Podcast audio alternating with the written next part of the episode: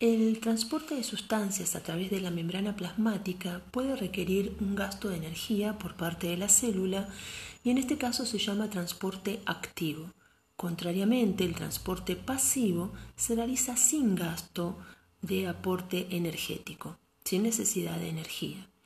La difusión simple es el tipo de transporte que permite el pasaje de un lado a otro de la membrana celular de sustancias que sean solubles en lípidos, como así también de agua, oxígeno y dióxido de carbono, que son moléculas polares sin carga de pequeño tamaño. Este mecanismo de transporte lleva sustancias siguiendo un gradiente de concentración, es decir, eh, desde una zona donde su concentración es mayor hacia una zona donde la concentración es menor. Y en términos de soluciones, el que se mueve de alguna manera en este proceso de transporte o de pasaje es el soluto. Este mecanismo es pasivo porque no requiere de aporte energético y sucede espontáneamente. Un caso especial de difusión, pero que en lugar de pasar eh, solutos pasa el solvente y a través de una membrana, semipermeable recibe el nombre de ósmosis.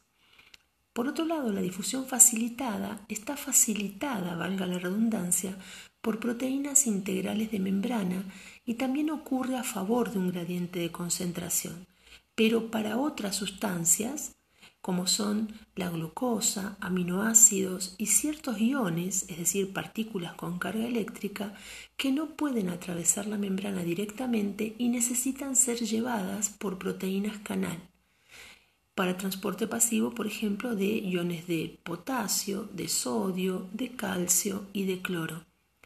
También pueden ayudar proteínas llamadas proteínas carrier, para el transporte activo de solutos diferentes en contra del gradiente de concentración y con aporte directo de energía, es decir, con gasto de ATP, la molécula que eh, al romperse libera energía, como es el caso específico de la bomba de sodio y potasio.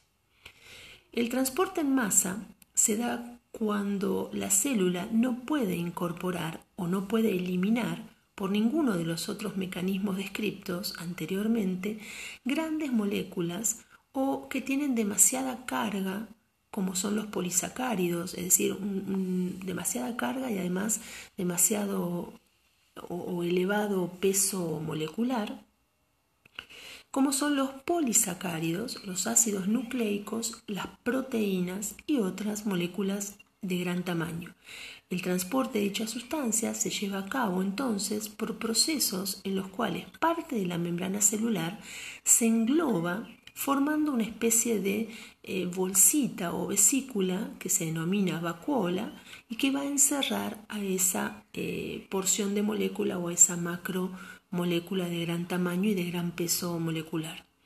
Las vacuolas de excreción envían su contenido hacia afuera de la célula mediante un proceso que se denomina exocitosis y en la exocitosis las vacuolas de excreción se acercan a la membrana celular, se funden con ella y su contenido es vaciado al exterior. En este caso, cuando hablamos de exterior, nos referimos al exterior de la eh, célula, lo cual implica que está saliendo al espacio intercelular, es decir, al espacio que hay entre una célula y otra que forman un tejido. Em, por otro lado, las vacuolas también pueden actuar para transportar hacia el interior de las células sustancias que no se pueden difundir a través de la membrana celular, es decir, que no pueden pasar por difusión como lo que explicaba antes. Ese proceso en el que entran hacia la célula se denomina endocitosis. Según el contenido de las vacuolas, la endocitosis también puede tomar diferentes nombres. Por ejemplo, el término de pinocitosis se usa cuando la célula incorpora líquidos con pequeñas sustancias disueltas en ellos, mientras que fagocitosis es un tipo especial de endocitosis que consiste en la incorporación de partículas sólidas de gran tamaño como son las bacterias, los restos celulares o los virus. Este mecanismo lo llevan a cabo células especializadas como son eh, como por ejemplo algunos glóbulos blancos que participan en la defensa de los organismos.